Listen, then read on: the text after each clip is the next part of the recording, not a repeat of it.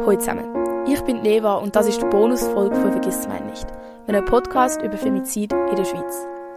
Bevor sich in der nächsten Folge alles um Femizid in der Politik dreht, gibt es eine kleine Bonusfolge über Grevio.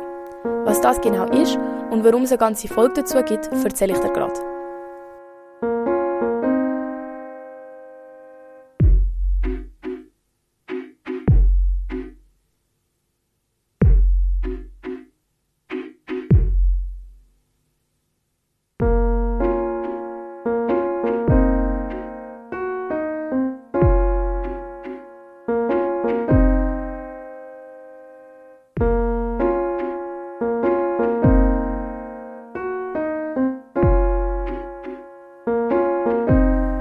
Hoffe, ihr verzeiht mir, aber wir kommen auch in dieser Folge nochmal auf die Istanbul-Konvention zurück. Sie ist aber auch sehr wichtig und nicht einfach irgendein Blatt Papier, das die Schweiz mal unterschrieben hat. Im Gegenteil.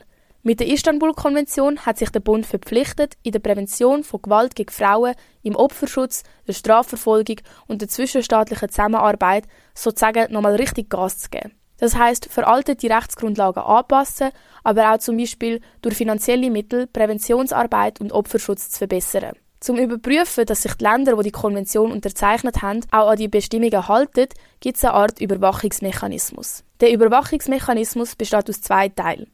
Zum einen aus einer Expertengruppe aus 15 Mitgliedern zur Bekämpfung von Gewalt gegen Frauen und häuslicher Gewalt, auch Grevio genannt. Grevio ist übrigens die Abkürzung für, Achtung, Group of Experts on Action Against Violence Against Women and Domestic Violence. Dass man es lieber abkürzt, ergibt also Sinn. Die Aufgabe von Grevio ist die Umsetzung der Konvention in den verschiedenen Staaten zu beobachten. Sie erstellen von diesen Beobachtungen Berichte und Schlussfolgerungen. Die werden dann im zweiten Teil vom Überwachungsmechanismus einem Committee of the Parties, also einem Komitee bestehend aus Vertreterinnen und Vertretern der Vertragsstaaten der Istanbul-Konvention, übergeben.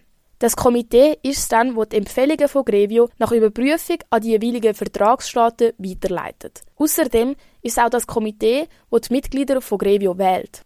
Zurück zu der Schweiz. Grevio hat die Schweiz Anfang Februar 2022 besucht und im November 2022 schlussendlich ihre Empfehlungen an den Bund veröffentlicht. Und was haben sie genau empfohlen? Zuerst muss man sagen, dass Grevio die Schweiz nicht nur kritisiert hat. So wird estimiert, dass die Schweiz schon viele Massnahmen getroffen hat und auch die gesetzliche Grundlage sei schon recht gut. Dort wird vor allem das Opferhilfgesetz gelobt, wo zum Beispiel der Grund ist, warum sie allen Kantonen mindestens eine Opferhilfstelle gibt. Außerdem sei die Zusammenarbeit zwischen Bund, Kanton und Gemeinde auch zu anerkennen.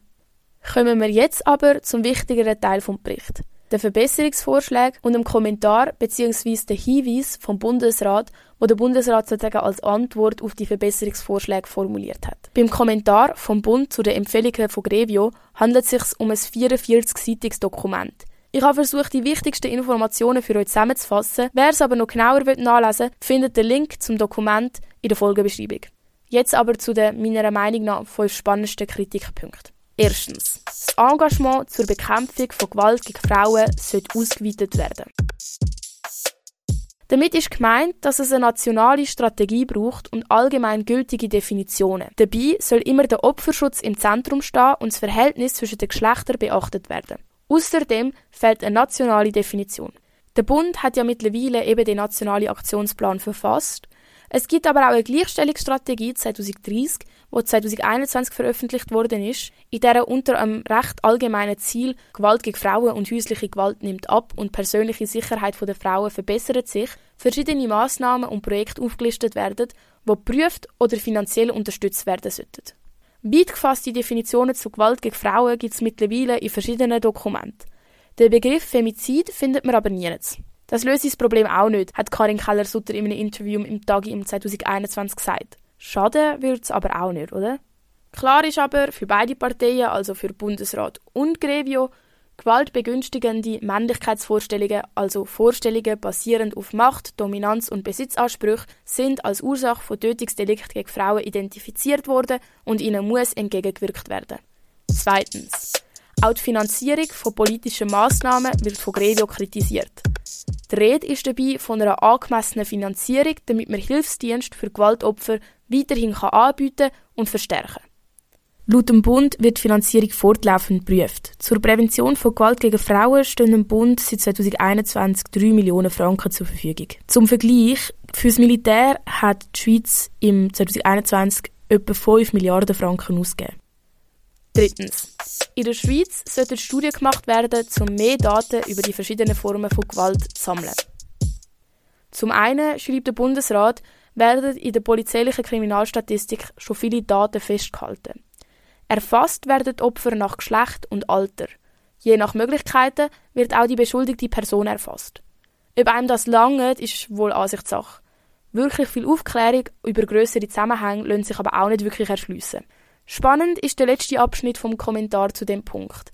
Der Bund schreibt dort, solange kein offizieller Auftrag auf Bundesebene oder ein gemeinsamer Wille der Kantone existiert, solche Daten harmonisiert und gemäß den Kriterien für eine qualitativ hochwertige Statistik zu erheben, wird es nicht möglich sein, diesen Vorschlag zu erfüllen. Es hat aber immer wieder Postulate gegeben, wie die von der Maya Graf, Mathis Reinhardt oder der Barbara Steinemann, wo genau die fehlende Statistik bemängelt haben. Auch wenn sie geprüft worden sind, scheitern sie meistens im Ständerat und landet dann in der Schublade erledigt. Eine Bevölkerungsumfrage über Gewalterfahrungen ist aber bereits vom Bund bewilligt worden. Man müsse aber noch auf die Bewilligung vom Parlament für die Finanzierung warten. Viertens. Inakzeptable Rechtfertigungen für Straftaten, einschließlich der Straftaten, die wegen sogenannter Ehre begangen worden sind.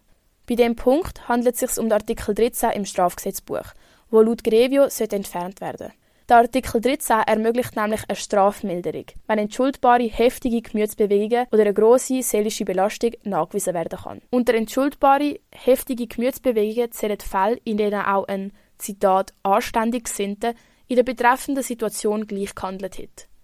Die Gemütsbewegung darf aber nicht selber verschuldet sein. Grosse seelische Belastung wird als Zustand von dauerhafter Verzweiflung definiert, in dem die Tatperson keine andere Aussicht mehr auf die Befreiung vom eigenen Leiden sieht ausser in einer Tötung. Das tönt jetzt zuerst mal nach einem rechten Schlupfloch. Jedoch weist der Bund auf eine Analyse von der Rechtsprechung hin, laut der die mildernden Umstände keine Möglichkeit darstellen, als Ehegatte oder Ex-Ehegatte eine begangene Straftat in inakzeptabler Weise zu rechtfertigen. Fünftens. Im fünften Punkt schlägt Grevio einem Bund vor, dass er auch psychische Gewalt ermittelt, strafrechtlich verfolgt und wirksam bestraft werden sollte. Den Punkt habe ich reingenommen, weil der Bund überraschenderweise geschrieben hat, dass der Punkt zur Kenntnis genommen wird. Der Bund versaut dann aber die vermeintliche Offenheit für Kritik mit einem Konter agrevio, dass von dieser Gesetzesänderung so genau nichts in der Istanbul-Konvention stände. Bis jetzt kann in der Schweiz nur auf Antrag jemand wegen einer schweren Drohung bestraft werden. Von Amtes wegen wird eine Person nur verfolgt, wenn die beschuldigte Person Lebenspartnerin vom Opfer oder mit dem Opfer in einer Beziehung ist. Das gilt bis ein Jahr nach der Scheidung. Ein Angriff auf psychische Integrität ist unter anderem auch einer der Bereiche vom Persönlichkeitsschutz. Trotzdem wäre eine verbesserte Gesetzeslage in dieser Hinsicht sicher fördernd und hilfreich, wenn es um Gewalt gegen Frauen geht, aber auch bei allgemein psychischer Gewalt. Im Bericht stehen unter anderem auch noch Punkte zu der Bildung, Schutz von, von Gewalt mit betroffenen Kindern oder dem Schutz von Frauen mit Migrationshintergrund, die vom Aufenthaltsstatus vom Mann abhängig sind. Das Fazit bei den meisten Sachen, entweder es steht schon irgendwo drinnen oder der Vorschlag wird angenommen und geprüft. Der Bundesrat hat, wie man auch in dem Kommentar gemerkt hat, in den letzten paar Jahren recht viel Berichte, Roadmaps, Leitfäden und allgemein Dokumente verfasst. Jetzt ist aber noch die Frage, ob die die erwünschten Effekte erzielt haben. Da die meisten erst innerhalb der letzten zwei Jahre verfasst worden sind, kann man das momentan noch nicht wirklich sagen. Ob der Bund also einhaltet, was er so schön in all diesen Dokumenten verspricht, wird die Zukunft zeigen. Das war jetzt auch schon bonusvoll. Ich hoffe, ihr habt ein verstanden, wo die Schweiz noch Verbesserungspotenzial hat und was Grevio ist. Und in der nächsten Folge dreht sich dann alles um Femizid in der Politik. Danke, dass du auch bonusvoll gelost hast und wir hören uns in der nächsten Folge. Ciao zusammen.